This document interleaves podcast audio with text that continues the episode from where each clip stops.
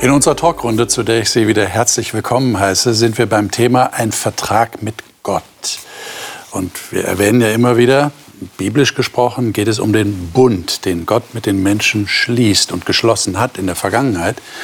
Und wir hatten das letzte Mal recht eingehend über Abraham gesprochen und dass Gott ihm ein Versprechen gegeben hat und das tatsächlich auch eingehalten hat und es darauf ankam, dass Abraham ihm das glaubt. Aber heute geht es nicht nur um den Abraham selbst, sondern, und das sagt schon unser Titel, es geht um die Kinder Abrahams. Jetzt werden Sie, wenn Sie gar keine Ahnung haben von dem, was im Alten Testament steht, denken, aha, okay, ja doch, da habe ich doch mal gehört, der, der Abraham hatte ein Kind, er hatte einen Sohn, Nein, der hatte sogar zwei Söhne, na, der hatte sogar noch mehr Kinder. Und dann, dann gab es ja auch Enkelkinder. Und ja, aber die Bibel redet nicht nur von diesen Nachkommen, sondern hat das wirklich viel weiter gefasst. Und dem wollen wir heute mal nachspüren, was die Bibel, auch das Neue Testament tatsächlich damit meint, wenn sie von Abrahams Kindern redet. Und irgendwann werden wir dann feststellen, boah, das hat ja mit uns selbst zu tun. Und dann wird es spannend. Ich hoffe, dass meine Gäste dazu einiges zu sagen haben. Ich bin sicher, das haben sie. Und die Gäste darf ich Ihnen immer vorstellen. Marion Esser setzt sich als Betriebsrätin in einem Konzern für Gesundheit und Bildung für gute Arbeitsbedingungen ein. Sie ist verheiratet und hat zwei erwachsene Kinder. Sie sagt, sie könne sich ein Leben ohne eine persönliche Beziehung zu Gott gar nicht mehr vorstellen. Alvina Janssen ist verheiratet, lebt in Darmstadt und arbeitet in einem medizinischen Fitnessstudio. Sie sagt, der Ursprung ihrer Glaubensüberzeugung finde sich neben ihrem Elternhaus in einer kleinen Kirchengemeinde, wo sie im Kindergottesdienst und Religionsunterricht Gott gefunden hat. Ralf Schönfeld ist Pastor und Sozialpädagoge und seit etlichen Jahren Vorsitzender einer Freikirche in Niedersachsen. Er sagt, ein Leben ohne Glauben an diesen unglaublichen Gott, der Menschen aus allem Elend herausholt, könne er sich nicht vorstellen. Markus Witte ist Pastor einer Freikirche und Abteilungsleiter für Erziehung und Bildung im Südwesten Deutschlands.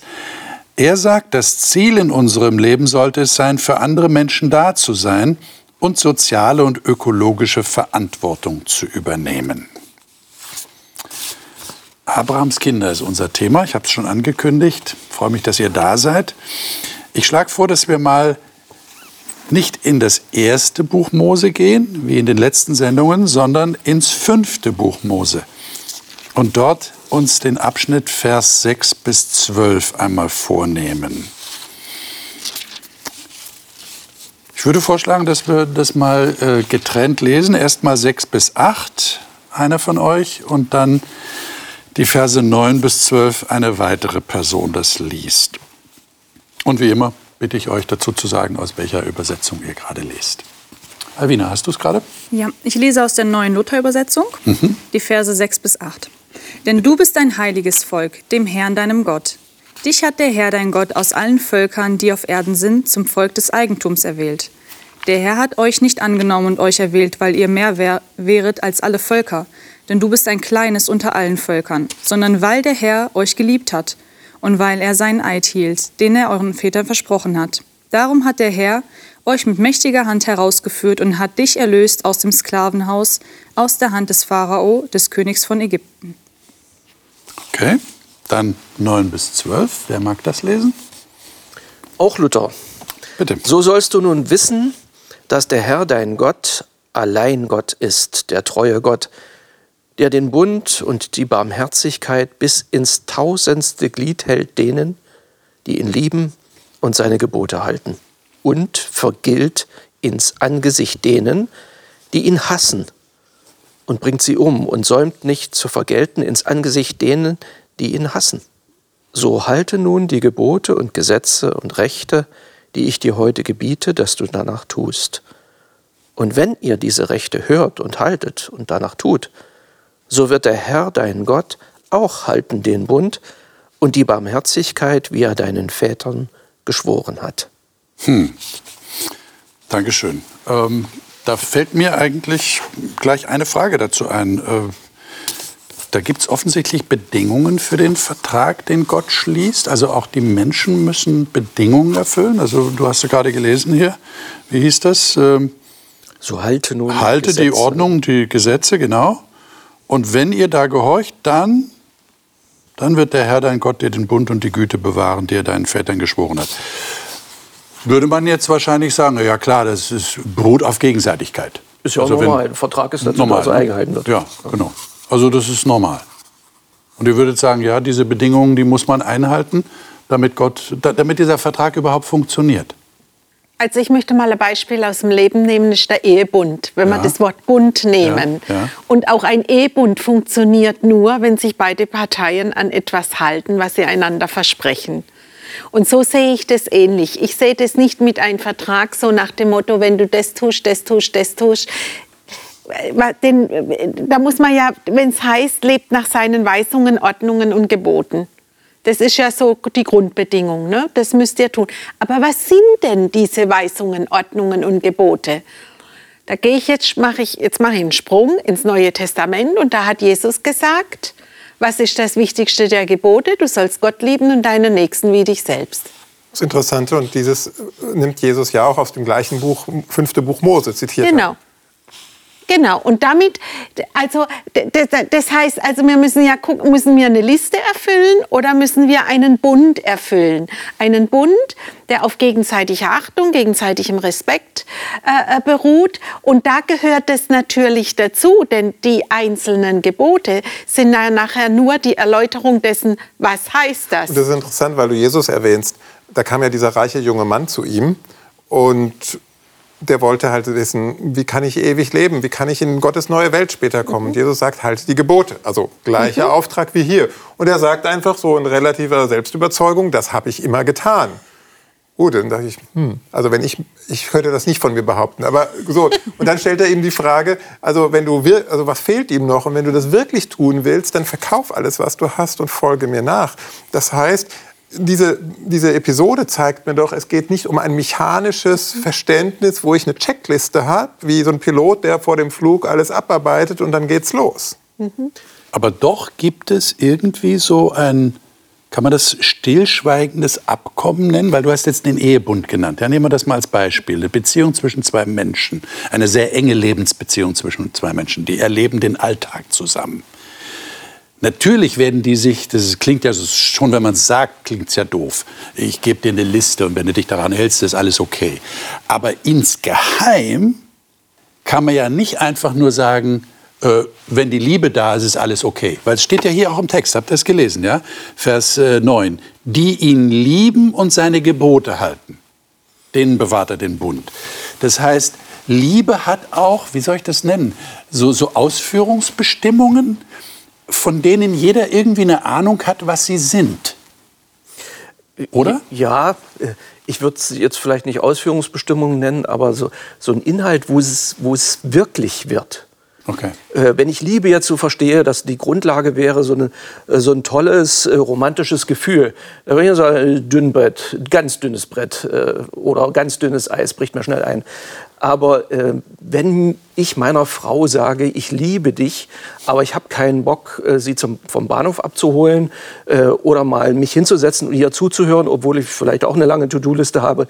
Und wenn sich das nicht zeigen kann, ja, was ist dann Liebe? Und das schließt eben auch ein, dass ich mal voll daneben liegen kann, dass ich den Vertrag eigentlich gebrochen habe, aber die Vertragstreue zeigt sich darin, dass ich eine zweite Chance bekomme, dass die Brücke gebaut wird, was wir Vergebung nennen. Das macht doch erst einen Bund wirklich stark. Aber warum, wenn wir das in einer, einer Beziehung hier auf dieser Erde so als selbstverständlich nehmen, dass das dazugehört, äh, wieso trennen wir das dann bei Gott so leicht? Versteht ihr? Also wir sagen, ja, Gott lieben, aber die Gebote, das ist schwer, die kann ich nicht immer halten. Also ich glaube... Das sagen wir doch zu ihm, unserem Ehepartner auch nicht. Wir sagen, ich liebe dich, aber dieses stillschweigende Abkommen, das kann ich nicht immer halten. Es tut mir leid, das schaffe ich nicht. Ich glaube, weil wir Christen einfach nicht in diese Falle äh, reinlaufen wollen, wo eine bestimmte Berufsgruppe zur Zeit von Jesus, die Pharisäer, äh, so für die, die das Neue Testament intensiver lesen, ähm, reingekommen sind, die sich noch lauter Zusatzbestimmungen eigene ausgedacht haben, damit sie ja alles peinlich und genau beachten, aber das Herz war nicht dabei. Ich glaube, wir haben Angst davor und ich glaube aber, es gibt zwei Extreme. Ich kann ich kann mich sklavisch genau an Regeln halten und mit dem Herz nicht dabei sein, dann würde ich auch den Vertrag nicht wirklich erfüllen. Weil wenn dein Mann, Marion, sich nur formal an alles halten würde und sein Herz dir nicht schenken würde, dann wärst du auch nicht glücklich. Das ist doch ganz normal. Aber, ich breche jetzt mal eine Lanze ja. für die Pharisäer, für ja. die wir ja nie eine Lanze brechen, weil wir sie ja immer irgendwo im Negativbereich haben. Aber ist das nicht sehr verständlich? Vor dem Hintergrund dessen, dass ich sage, die Liebe muss sich ja in der Praxis erweisen. Also wenn ich tatsächlich die Gebote Gottes halte, dann beweise ich doch damit, dass ich eine Beziehung zu ihm habe. Das stimmt. Dann ist es doch gut, dass ich die Gebote habe. Es ist ja auch gut, deine Frau vom Bahnhof abzuholen und ihr zuzuhören. Das ist ja auf jeden Fall klar. Obwohl sie das nicht als Gebot formuliert Richtig. hat. Nee, dazu sagen, überhaupt ne? nicht. Und ich kann ja auch eine Sache einhalten, aber wenn äh, das Neue Testament mir sagt, Paulus mir sagt, die Liebe erfüllt den Vertrag, das Gesetz, das Gebot, dann kann ich es zwar getan haben, aber ich habe es nicht aus Liebe, aus ich tue gern was für dich getan, dann habe ich es eigentlich nicht erfüllt, obwohl ich es äußerlich eingehalten habe. Das ist wirklich die Grundsubstanz, äh, die, auf die es ankommt.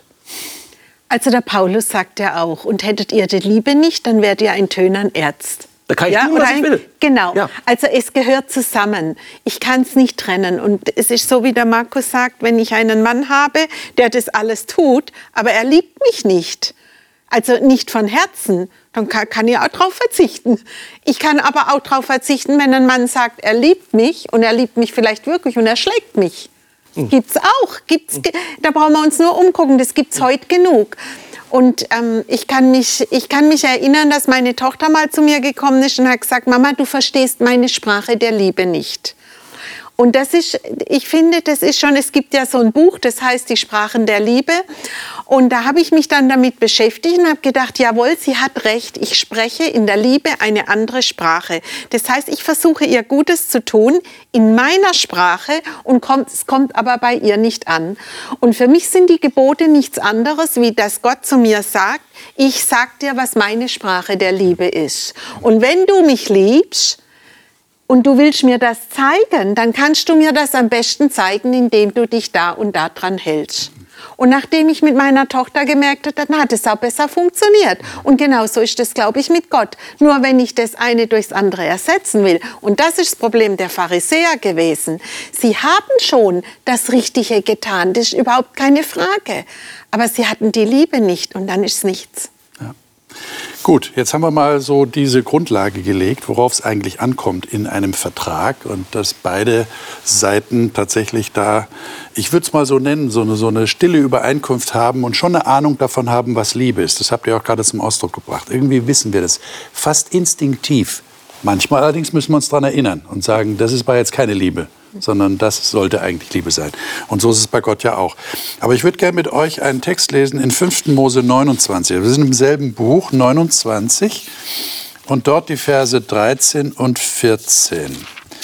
Ähm, Markus, kannst du das vielleicht mal lesen? Ähm, das, das, fängt ja eigentlich, entschuldige, das fängt ja eigentlich schon im, im Kapitel vorher an. Ja, Vers 69, dies sind die Worte des Bundes, den der Herr dem Mose geboten hat mit Israel zu schließen im Lande Moab, neben dem Bund, den er mit ihnen geschlossen hatte am Horeb. So, und dann ruft er ganz Israel zusammen, Vers 1 und jetzt Verse 13 und 14. Denn ich schließe diesen Bund und diese Eidverpflichtung nicht mit euch allein, sondern sowohl mit dem, der heute hier mit uns steht vor dem Herrn, unserem Gott, als auch mit dem, der heute nicht hier bei uns ist. Okay. Und dann vielleicht noch Vers 28 dazu. Was verborgen ist, das steht bei dem Herrn, unserem Gott. Was aber geoffenbart ist, das ist ewiglich für uns und unsere Kinder bestimmt, damit wir alle Worte dieses Gesetzes tun. So, das ist jetzt ein Bund, der erneut mit Israel geschlossen wird. Und Israel ist klar, sind ja die Generationen nach Abraham. Nach Abraham, Isaak und Jakob. Aber es sind die gleichen, die wir eben gelesen haben im fünften Mose. Ne? Ganz genau, sind die gleichen. So, jetzt gehen wir mal ins Neue Testament und zwar in den Römerbrief, wo der Paulus zu einer Zeit, das muss man ja bedenken, das ist der, der Kontext, der zeitliche Kontext, ähm, mit Juden zu tun hatte, die überzeugt waren, dass sie die Kinder Abrahams sind und daraus auch äh, ja, ein, ein Vorrecht äh, abgeleitet haben, ja. Ansprüche abgeleitet haben. Und er sagt jetzt aber was, das sehr interessant ist. Das lesen wir in Kapitel 9 und dort die Verse 6 bis 8. Wer von euch mag das mal lesen? Gottes Zusagen an sein Volk haben nach wie vor ihre Gültigkeit. Aber nicht alle Israeliten gehören auch zu Gottes auserwähltem Volk. Nicht alle Nachkommen von Abraham sind wirklich seine Kinder. Denn Gott hatte zu Abraham gesagt, nur die Nachkommen deines Sohnes Isaak werden das auserwählte Volk sein. Das bedeutet, nicht alle, die auf natürliche Weise von Abraham abstammen, gehören zu Gottes Volk und damit zu seinen Kindern. Nur der zählt dazu, wer so wie Isaak Gottes Zusage hat. Hm. Also bei mir, ich habe Schlachter, ja. ja? ja, ja. Vers 6 zum Beispiel heißt es, denn nicht alle, die von Israel abstammen, sind Israel. Da wird es noch deutlicher, weil das gleiche Wort benutzt wird. Ich meine, jetzt hatten wir in 5. Mose 29 so diesen Gedanken, auch die, die nicht hier sind, gehören mit dazu. Jetzt äh, sind wir schon am Fragen. Ah, wer gehört denn dann alles dazu? Und jetzt konkretisiert Paulus das. Ähm, nicht alle Israeliten sind Israel. Nicht alle Kinder von Abraham sind tatsächlich Abrahams Kinder, sondern alle, die Kinder der Verheißung sind. Was heißt also, denn das? Wenn wir jetzt nur den den Mose-Text hätten, dann könnte man denken, okay, die nicht hier sind, dann sind vielleicht die Kinder gemeint, die danach kommen, also unsere Enkelkinder. Hm. Aber durch diesen Text, wenn man das beides verknüpft, dann weiß man, okay, es sind nicht nur die Kindeskinder und Enkelkinder sind gemeint, sondern wirklich alle, alle, die eine Verheißung haben. Okay, Verheißung, ist es etwas, was ich durch eine Geburt bekomme oder ist es etwas, was ich irgendwie anders erlangen kann? Und dann kann man daraus schließen, dass es irgendwie jeder bekommen kann, jeder kann Anspruch darauf haben. Und somit wissen wir, dass eigentlich jeder ein, ein Nachkomme sein kann oder diese, diese Verheißung hat und ein Nachkomme ja, von Abraham sein kann. Hm. Im weiteren Sinne. Hm. Im, Im weiteren Sinne. Jetzt okay. müsste man doch eigentlich mal fragen, wieso ist das überhaupt wichtig? Ja. Wieso ist ein, ein, ein, ein heiliges Volk wichtig? Wieso ist eine Verheißung wichtig an der Stelle? Genau. Und da sage ich, wenn ich mir jetzt das mal angucke, warum gab es denn überhaupt ein auserwähltes Volk? Ich meine, das Interessante ist, wir haben ja gerade vorhin gelesen, ein kleines Volk. Ne? Mhm. Also Gott hat aus meiner Sicht in der Bibel immer gezeigt, dass er aus den kleinen Dingen was Großes gemacht hat. Weil Gott immer seine Größe offenbart hat, indem er das Unscheinbare genommen hat. Es gibt ja auch diesen Satz, Gott befähigt nicht die, äh, äh, beruft nicht die die Fähigen, sondern er befähigt, befähigt die Berufenen. Und genauso sehe ich das da ein Stück weit. Gott hat sich das kleinste Volk rausgesucht, eigentlich um das große Wunder zu tun. Ja? Und das Volk war ja kein verheißenes oder heiliges Volk in dem Sinne, weil es etwas Besonderes in der Welt darstellen sollte, das jetzt besser ist wie alle anderen. Warum war es ein verheißenes Volk? Aus meiner Sicht war es ein verheißenes Volk, weil es den anderen Völkern etwas bringen sollte, etwas geben sollte. Also das hatte ja, sage ich mal, so eine Bestimmung. Und das heißt nicht, dass die anderen Völker nicht Gottes Volk waren. Es gibt Texte im Alten Testament, da steht drin, meine Kinder aus Babylon, meine Kinder aus Ägypten. Also Gott hat offensichtlich alle Menschen als sein Volk betrachtet und er wollte aber ein Volk, das eben das seine Botschaft hinausträgt, das ihn spiegelt, das, ihn, das den anderen klar macht, wer er eigentlich ist. Und das kann ich übertragen. Aber ich meine, es ist doch verständlich, was dann passiert ist, wenn man uns das mal einfach praktisch vorstellt. Da sagt ein Vater zu seinem Sohn, mein lieber Sohn, du bist etwas Besonderes. Wir als Familie sind etwas Besonderes. Und ich möchte, dass du das weitergibst, auch an deinen Sohn, an meinen Enkel und so weiter und so fort. Und jede Generation gibt es weiter. Wenn wir so an Familienunternehmen denken oder an große Sippen, Äh, ich will jetzt nicht von Clans reden, ja, das ist wieder eine andere Geschichte, aber überhaupt, ja, gibt ja auch Kulturen, wo das sehr stark ist, gerade Kulturen, die auch mit äh, der israelitischen Kultur verbunden sind, eng verknüpft sind. Ähm, wie, wie ist denn das? Ich meine, das ist doch ganz normal, dass man dann denkt, also ich bin Abrahams Kind, ich, bin, ich stamme ab von diesem äh, großen äh, Patriarchen, ich bin was Besonderes. Und jetzt kommt Paulus daher und sagt, nein, das ist aber nicht das entscheidende Kriterium. Ich meine, was, was mache ich denn dann, wenn ich so geeicht bin? Also das finde ich schon äh, eine, eine faszinierende, ein, ein Paradigmenwechsel, ein Umdenken. Ja. Auch der Paulus gehörte ja dazu.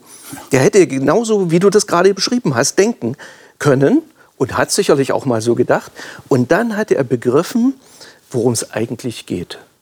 Und diese ganze Geschichte, und da fällt mir auch nur wieder das Wort unfassbar ein, äh, Gott sieht, dass wir es auf dieser Erde vermasselt haben. Jetzt gibt es eine große Rettungsaktion, die zielt auf den einen, wir nennen ihn Jesus Christus, den Sohn Gottes, der alles äh, wieder ins Lot gebracht hat. Und ich habe das Gefühl, Gott kann vom ersten Blatt der Bibel an, kann es gar nicht erwarten, dass er das endlich äh, irgendwo überall durchscheinen lässt. Dann gibt es hier Familiengeschichten mit Tuwabo und drunter und drüber und es geht zu wie ins Familien, wie es halt so zugeht. Und Gott nimmt das und macht aus jeder dieser Geschichten, macht er plötzlich wieder eine Voraussage auf diesen, auf diesen einen, der wirklich besonders ist, der sich das hätte einbilden können, zu Recht einbilden können, aber so den Mut hatte, so klein zu sein, in dem Stall geboren und in Bethlehem geboren zu werden äh, und ganz unten anzufangen als Zimmermann. Mhm.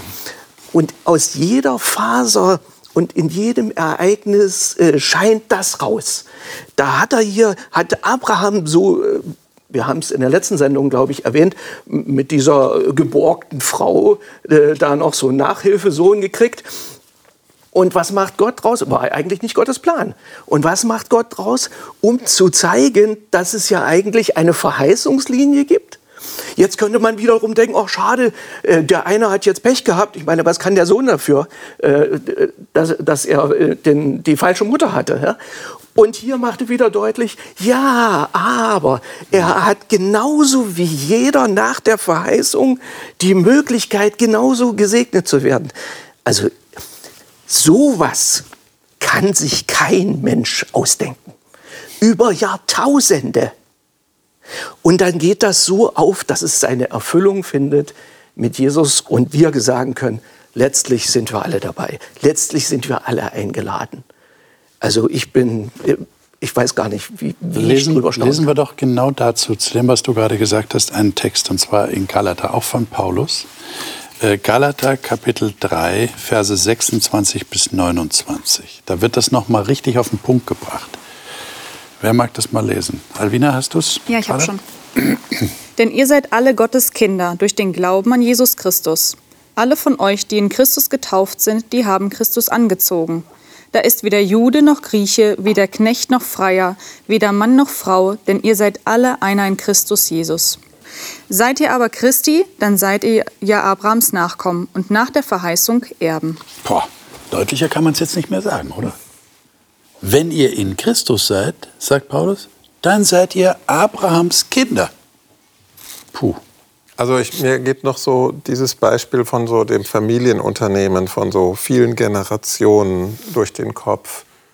Wenn du hineingeboren wirst in so eine Familie, das hat auch was mit einer Verantwortung zu tun. Ja. Und du, du bist zwar geprägt, du hast Privilegien, aber du hast auch eine gewisse Verantwortung, das, was du als Erbe mitbekommen hast, weiter zu pflegen, weiterzuentwickeln, vielleicht auch den guten Namen weiterzuführen. Und das kommt mir genauso vor. Wir sind eingeladen, mit in diese Dynastie von Christus oder von Abraham mit einzuheiraten, wenn ich das mal so sagen darf, also so bildlich gesprochen. Aber ich sehe auch die Verantwortung, Ralf, was du gesagt hast, nicht nur zu sagen, oh schön Gott, du hast alles für uns getan, ich habe jetzt Privilegien und ich krieg dafür was, sondern die Verantwortung, denen weiterzugeben, die das noch nicht wissen, so, so, wie du das gesagt hast. Warum macht Gott das? Was hat er vorgehabt mit dem Nachkommen von Abraham? Dass sie das Gute, was Gott tut, weitergeben an andere Menschen, dass das alle erfahren. Und warum wieder? Weil es Gottes innerstes Bedürfnis ist, ich will, ich will retten und Leben schenken, wer immer geht. Wo es immer geht. Gott ich, äh, denkt so, glaube ich, ich, ich gebe doch keinem das Leben, äh, damit er 80, äh, 90, von mir aus 110 wird und dann den Bach runtergeht. Ich möchte, dass jeder lebt und da wird, werden alle Register gezogen. Ich glaube, das ist das, was ganz tief in Gottes Herzen ist und, und deswegen liebe ich ihn. Aber Gott hat keine Elite geschaffen, oder? Er hat nicht, obwohl äh, man ja sagen muss, äh, wie ich ja schon angedeutet habe, es ist durchaus menschlich verständlich, dass sich jemand vielleicht, der das ständig gesagt bekommt, als Elite empfindet. Aber es, wie du gerade gesagt hast, Markus, es bringt eine Verantwortung mit sich.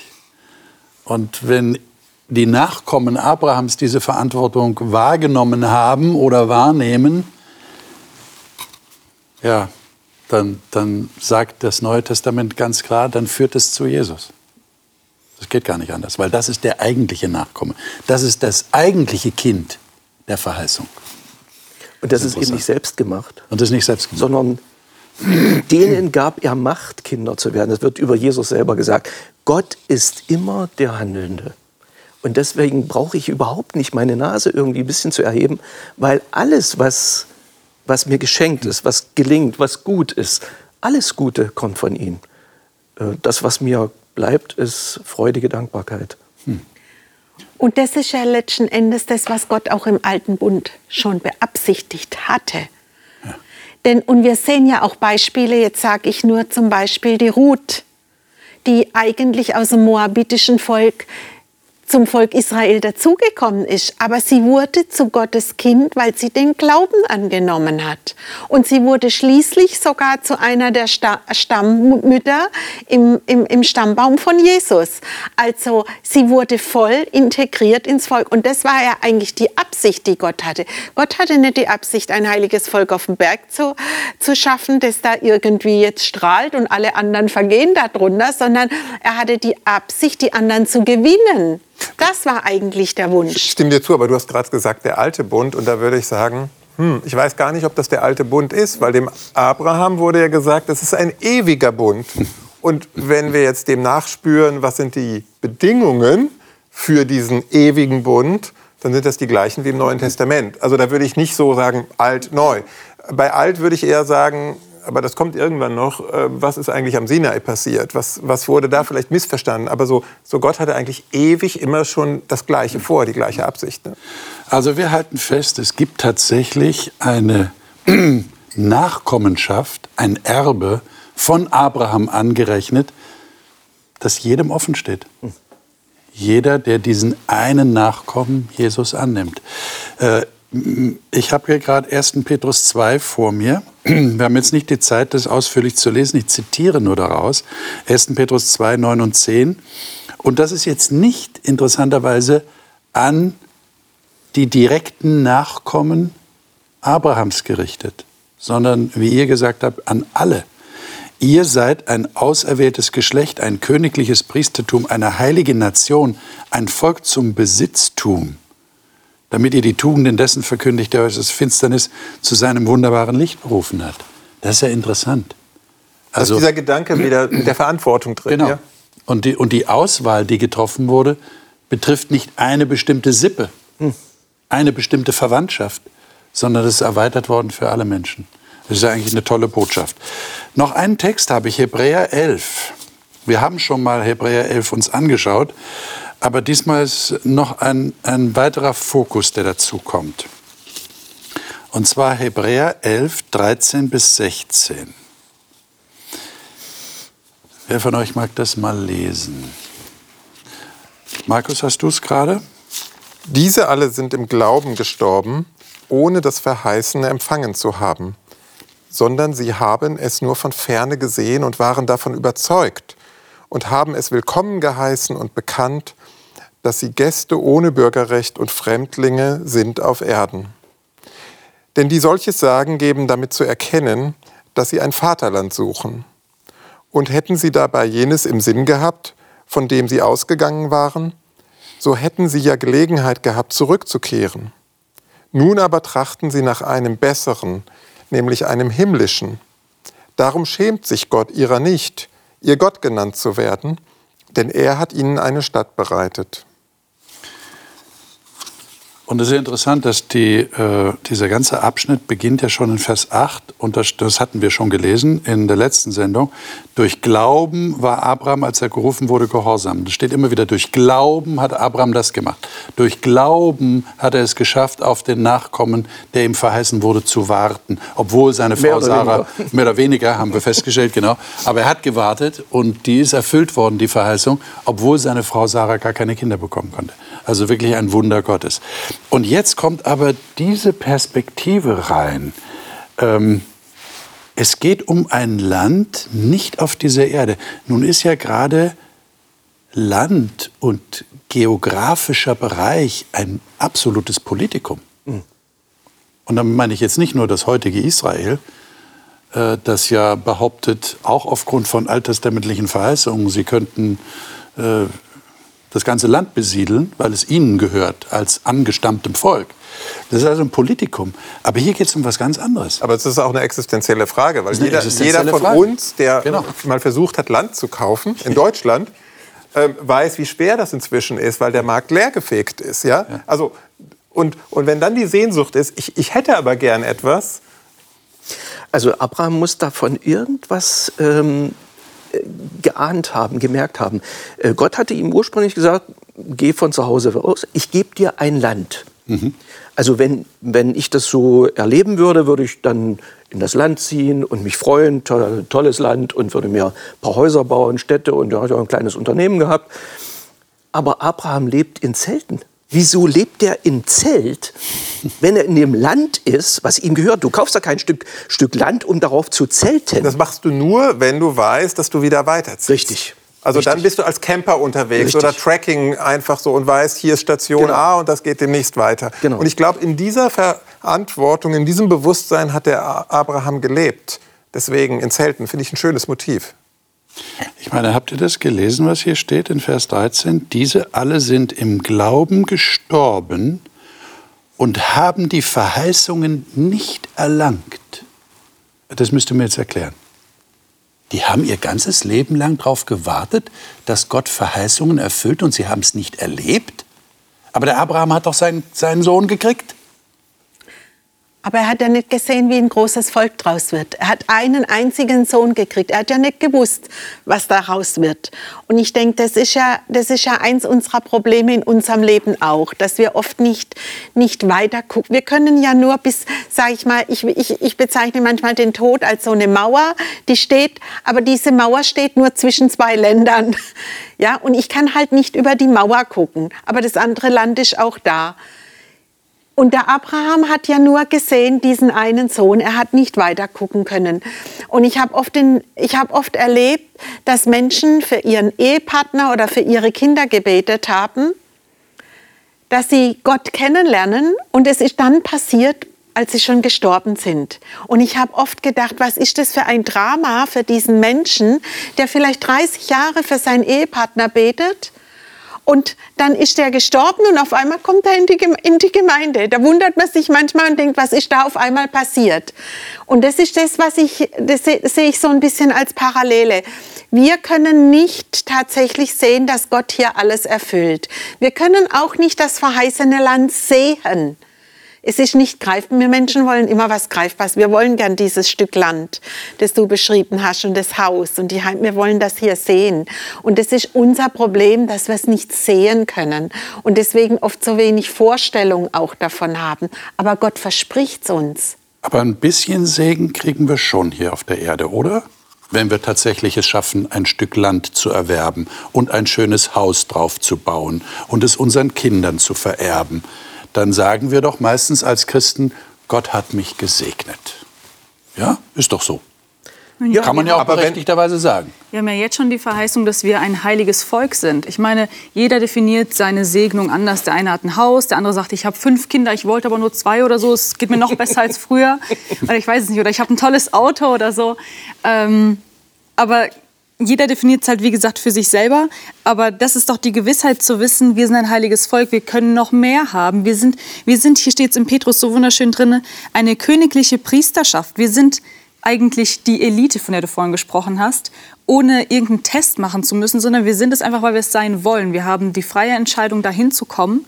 Und das ist doch alleine, das ist schon eine, sag ich mal, eine kleine Verheißung. Aber wie viel mehr schenkt uns Gott jedem persönlich? Das ähm, können wir jeder von unseren Erfahrungen Erfahrung sprechen.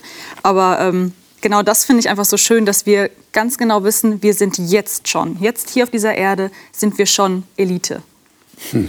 Wobei ich diesen elitären Begriff, äh, Elvina, jetzt nicht missverstanden. Also, also der hat so ein Geschmäckle, würde der Schwabe sagen. Ja?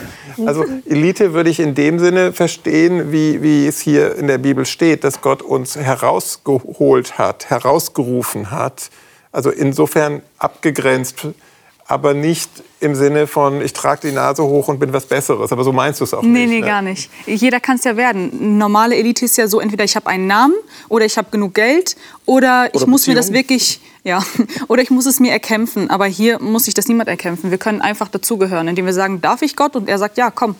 Und dann kann ich sein. Meine Frage ist, schlägt sich diese Erwartung, die der Abraham offensichtlich hatte, du hast es angedeutet, nämlich auf eine Stadt zu warten, deren Baumeister Gott ist, wie es hier heißt, also ein Land, das nicht auf dieser Erde ist, sondern im Himmel, ähm, schlägt sich das tatsächlich praktisch in meinem Leben nieder, dass ich das so sehe?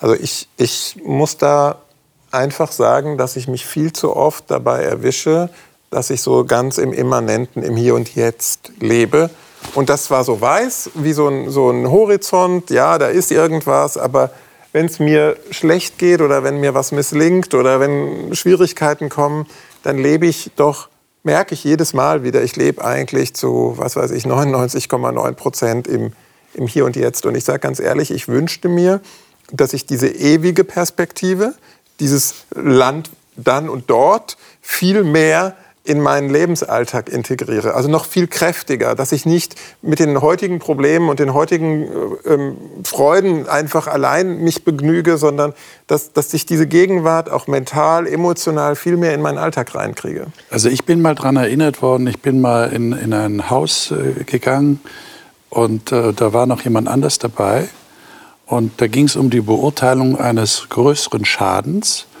Äh, am Boden. Da war so ein, so ein Holzboden, so ein, so ein Art Parkettboden und da war wirklich ein massiver Schaden. Und dann sagt der, der neben mir steht, plötzlich, ist eh alles fürs Feuer. Mhm. Ich habe den angeschaut und gesagt, sag mal, wie bist denn du drauf? Ist alles für Feuer.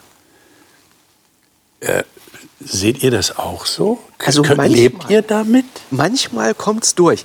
Ich war bei einem Freund zu Hause, ähm, gucke aufs Bücherregal, wie ich das manchmal mache, steht ein Buch drin. Tausend Orte, die man gesehen haben muss, bevor du gehst. Oder irgendwie so ähnlich. Ja, ja, ja, genau. Ja? Ja. Und ich dachte so, boah, muss ich? Nö, ich muss überhaupt nicht. Ich bin total entspannt. Ich muss überhaupt nicht. Also dieser ganze Krampf. Ich habe nur dieses Leben und ich muss jetzt mitnehmen irgendwie alles was, reinpressen, alle, was alle irgendwie ne? möglichst. Ne? Und äh, wenn ich was verpasse, äh, ist es verpasst für immer. Diesen Stress habe ich ehrlich. Aber, aber, Ralf, das gibt dir doch dann irgendwo eine gewisse Leichtigkeit. Ja, aber hallo. Weil du weißt, ich muss nicht in diese circa 80 Jahre oder wie viel mhm. man auch als Lebenserwartung bei uns in der Regel hat, alles irgendwie reinpressen, weil ich nicht weiß, was danach kommt. Das ist doch total befreiend und entspannend, oder? Ja, so, so habe ich es auch gemeint. Natürlich ist das nicht immer so. Klar kennt man auch so Situationen, wo man denkt, äh, wie kriege ich das jetzt auf die Reihe und die nächsten Jahre und ich rechne mal durch und ja, ähm, aber im Grunde soll ja auch ganz nett sein, so ja, im eigenen Garten zu sitzen, ja, natürlich. oder? Und äh, nochmal auf den Segen, den du angesprochen hast, also auch den Segen jetzt hier schon, das sehe ich auch so. So wie viele Geschichten hier Symbol und Verheißung sind, so sehe ich das auch mit dem Segen, dass Gott mir sagt, guck mal, äh, ich schenke dir das schon mal Äh, kannst du dir eigentlich vorstellen, wie es dann sein wird? Erst noch, erst recht noch? Habt ihr nie Sorge, dass euch das ablenkt? Doch. Oder ablenken könnte von dem Eigentlichen? Doch, und das ist genau der Punkt. Okay. glaube ich. Also ich glaube, dass Gott möchte, dass wir genießen und dass es uns auch gut, also das will ich nicht in Abrede stellen. Also ich glaube jetzt nicht, dass ich im Bußgewand durch die Gegend laufen muss, aber ich glaube, dass Gott möchte, dass ich die Relation behalte und dass ich den Blick behalte. Und jetzt muss man wirklich sagen, wir hier in Deutschland gehören ja zu den 10 Prozent auf der Welt, denen es mit am besten, die am privilegiertesten äh, äh, sind. Und deswegen muss ich auch meine Sorgen oft in Relation setzen. Ja. Da muss ich nur in die Flüchtlingslager ja. gucken ja. oder ich muss mal durch eine Großstadt gehen und jetzt im Winter die, die ganzen, äh, im letzten Winter habe ich die ganzen Obdachlosen da gesehen, als wir die vielen Minusgrade hatten. Und ähm, da ist mir so gekommen, da habe ich gedacht, ich lebe in einer ganz privilegierten Situation. Ich kann in meinem Heim sitzen und kann sagen, hat Gott mich gesegnet. Ja, aber was wird da raus aus mir? Was, was äh, äh, hat es dann auch für Folgen? Und da bin ich wieder bei dem Bund, wenn Gott sagt, wenn du mich liebst, dann bleibst du nicht vor deinem Kamin nur sitzen, sondern dann öffnest du die Augen und gibst diese Liebe auch weiter. Dann machst die Haustür auf und lässt den, der genau. draußen friert, einfach in dein Haus, so wie genau. es die Bibel sagt. Genau, ja. und das tun wir ja oft nicht, sowas tun wir ja oft nicht aus Angst, dass etwas geht, könnte kaputt gehen, irgendetwas könnte abhanden kommen. Wir kennen das ja alle. Aber das ist genau das, was eigentlich Gott von uns möchte, dass wir genau das teilen, was wir zur Verfügung haben, weil wir nicht daran hängen, weil wir wissen, es gibt noch eine Wohnung. Und das ist dieser Trost, den ich habe. Ich denke immer, ah ja, ich habe ja eine Eigentumswohnung, die steht ja schon bereit. Ja, also die, die, die, die wartet auf mich und da bin ich mir ganz sicher. Die steht jedem zu, jedem, der da Ja gesagt hat. Aber diesen, diesen Blick zu bekommen und ich glaube, dass es für uns manchmal so ist. Wir können uns häuslich einrichten und können denken, ja, äh, wir beten laut, Herr, komm doch wieder und denken, leist doch jetzt noch nicht. Da gibt es so ein Lied. Aber die Leute, die in der Not, die, also wenn ich in so einem Flüchtlingslager äh, sitzen würde, würde ich, mhm. glaube ich, ganz anders beten.